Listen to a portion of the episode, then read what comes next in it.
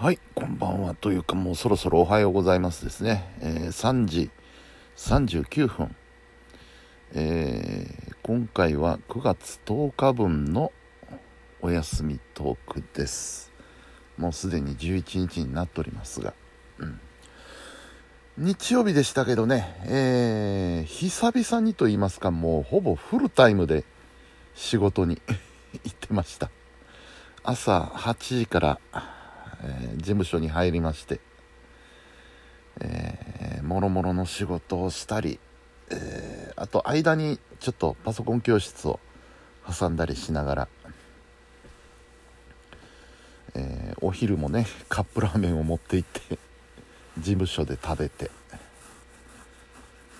でずっとこう昼過ぎまでやってでさらにですねえー、この日ちょっと同時進行でね、えー、まあ、僕があ詰めてる事務所っていうのは体育館の中にあるんですけどちょっと離れたところに公民館があるわけなんですよね。公民館の方で、えー、ファミリー対象のお料理教室をうちのクラブの主催でやってたんですよ。でちょっと見に行ってみるかと思って行ってみたんですよね。もうほぼ終わり間際だったんですけど。でそこでですね、まあ、その日作ってたのが何かっていうとおはぎ。それもただのおはぎじゃなくてですねあのー、こうデコレーションするわけですよ。あのケーキみたいに。あのー、絞り金口を使ってねあのー、あんを絞り出してですねお花の形を作ってね。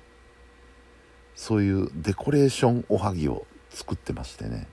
すごいんですよこれやっぱり。出来栄えが。えー、すげえ和菓子屋さんじゃんと思って。そういうのを作っておられたところにちょっと覗きに行きましたところですね。いっぱい作ったから食べてくれっていう 話になりまして、えー、現場で2個ほどいただいてさらに8個ほど持って帰れっていうことでお土産をいただいてしまいました。覗きに行っただけなのにわあこれありがたいけど早く食べないとなと思ってね、えー、結局これは晩ご飯になりました。晩ご飯の時にこれから食べないとダメだからって言ってあのー、おはぎとあとなんかやっぱりちょっと塩気が欲しいなと思って。あのワンタンスープをいっぱい買ってたのでワンタンスープを作って晩ご飯にいただきました。いや美味しいんですよこれが。結構美味しくてね。あの上に乗ってるあんこもそうなんですけどあの土台のご飯もち米がね結構美味しくてね。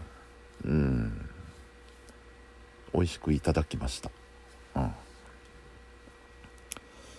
ん。でまあお腹いっぱいになったとこで、えー、覚悟の寝落ちを 寝落ちをしまして。途中ちょっと意識はあったんですけどね。あの今日は日曜日っていうことでハイパータイムの再放送もありましたのでハイパータイムの再放送とえー、木曜もちゃりさんの再放送があったのでそれをちょっと聞きながらでももう体はもう横になったまま動けない 状態でふっと気がついたら12時ぐらいでしたね。で12時に目が覚めましてで目が覚めたらもうバチンとこうやる気モードが入ってしまいましてそっからまたいろんな作業、えー、ハイホーの番組1本仕上げたりいろんな作業しましてこの時間とまあそういう風な感じですね。というのが今日日曜日の一日でございました。うん、明日は月曜日、えー、まあ僕としては久々のバスケットスクールなので、えー、ねまた汗をかきに行かなきゃいけないなと思うんですけどなんかねえー、聞いた話によるとそのいつも使うコートっていうのがあるんですよ。あの体育館の広いアリーナを半分に仕切ってね、えー、右半分左半分で、えー、僕らはいつも右半分っていうあの事務所に近い方のコートを使ってるんですけど何でも、えー、そっち側に設置してあるバスケットボールのゴールが故障しているという 故障して上がらないという話を聞きましてね。だから明日はおそらく普段使わないサイドのコートを使うことになるかなと思うんでいろいろとちょっと普段と勝手が違うことが予想されます。まあまあどうなりますことやらって感じなんですけどね。えー、まあそんな明日は予定でございます。そういや昨日モロッコの地震の話をしたんですけど今日またねあのトカラ列島で地震があった。今日ちょっと大きかったですね。震度4ぐらい出たっていう話なんで最近ちょっとトカラ列島多いなと思うんでなんか嫌な予感がするんですけどね。うんドカンと来なければいいかなと思うんですけど、うん、まあそんなそんなところですね。あとはなんか話のネタあったかな。ニュースサイトでも見ようかな。えー、言ってもねそんなにえトンマサが大阪進出。あの奈良で有名なねあのデカ盛りのとんかつ屋さんがあるんですよ。うん。えー、僕はね行ったことないんですけれども話によるとすごく美味しいらしい。でかいだけじゃなくてね美味しいらしいんでね。是非一度行ってみたいなと思うんですけど絶対食べきれないだろうなと。でお店の方もそれを想定してですねあの持ち帰りパックを用意してるらしいんでね。なら安心かっていう気もするんですけど。ドンマサ行ってみたいですね一回ね。えー、何でも引っ張る機関車。DE10 型が万能すぎる件 鉄道ニュースですね。あのこれね、えー、知り合いに、えー、元 JR の職員で運転手やってた人がいるんですけど2人いるんですよ僕知り合いの中に。JR, え JR 勤務の人が2人と、えー、大阪メトロ勤務の人が1人います。知り合いの中に。であのー、この DE10 という機関車本当にあのー、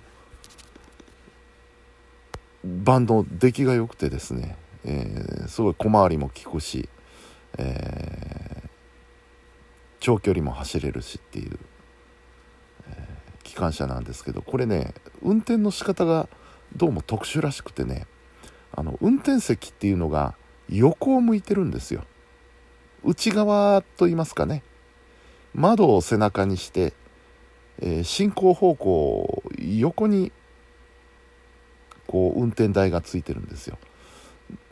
ということはどういうことかというとどっち向きにも走れるっていうことなんですよね。運転席に座って。あのよくある機関車のようにあのあっちとこっちに2つ運転台があるっていうタイプじゃなくて1つの運転台で前にも後ろにも進めるっていう。これはあの非常に合理的でですね